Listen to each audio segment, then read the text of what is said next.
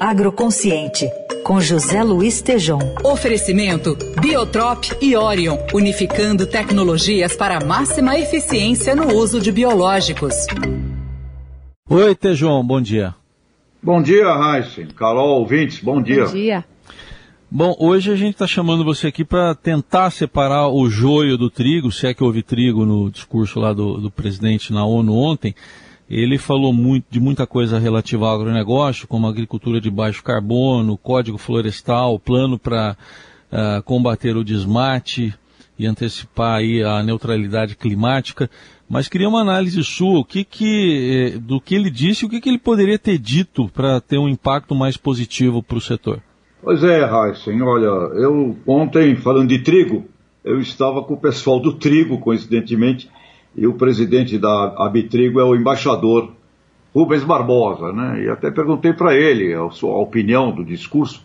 Ele começou dizendo assim: olha, Tejon, iniciou atacando a imprensa, o que falar do resto. Então, infelizmente, Raíssa, nós temos um problema sério de imagem, de comunicação é considerado o maior desafio do agronegócio hoje brasileiro e daqui para frente, para os próximos 30 anos. Né? Então, de fato, o presidente mencionou a agricultura de baixo carbono brasileira, que é um fato concreto, a gente tem falado muito aqui, é o plano ABC. Agora, é resultado de 40 anos de ciência, de, de, de conhecimento, né?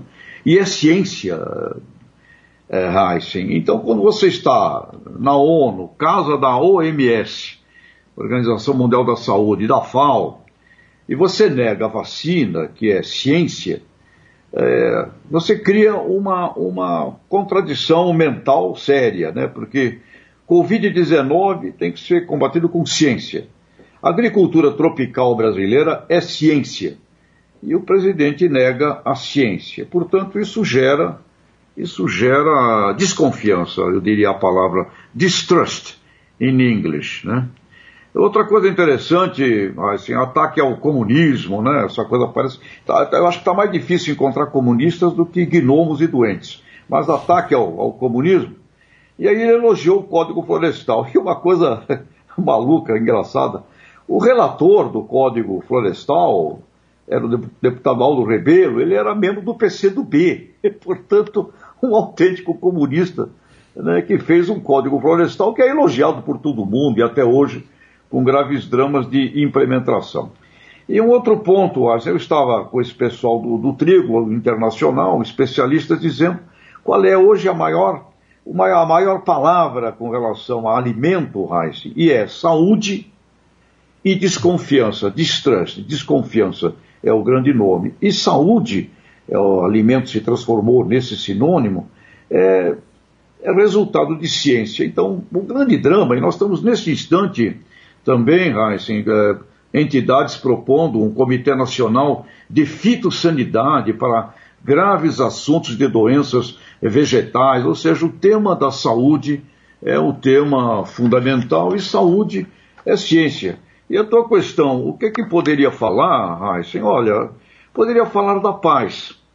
É, muito, seria um sonho, mas em 1970, Heinz, um agrônomo, Norman Borlaug, recebeu o Prêmio Nobel da Paz com a Revolução Verde. Ele estava indignado com a fome no mundo. Ele visitou o Brasil e ele inspirou agrônomos e estrategistas brasileiros que, a partir de Norman Borlaug, investiram e criaram, por exemplo, a Embrapa, ministro Alisson Paulinelli, àquela altura, Cirne Lima e outras pessoas.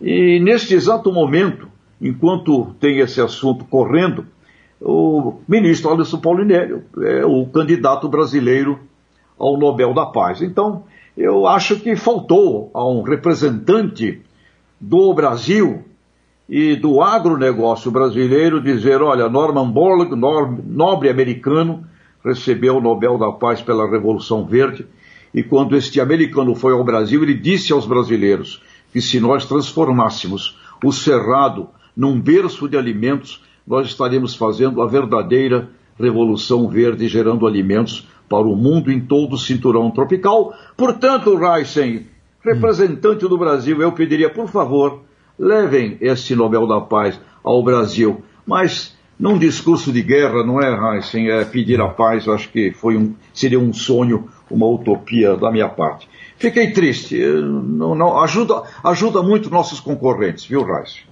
Muito bem, tem a análise de José Luiz Tejão desses impactos ruins né, para o agronegócio, para acesso aos mercados do discurso de ontem do presidente Bolsonaro na ONU. E o Tejão volta na sexta-feira com a coluna Agroconsciente. Obrigado, até sexta, Tejão. Abraço, Heisen. Tchau. Biotrop e Orion, unificando tecnologias para máxima eficiência no uso de biológicos.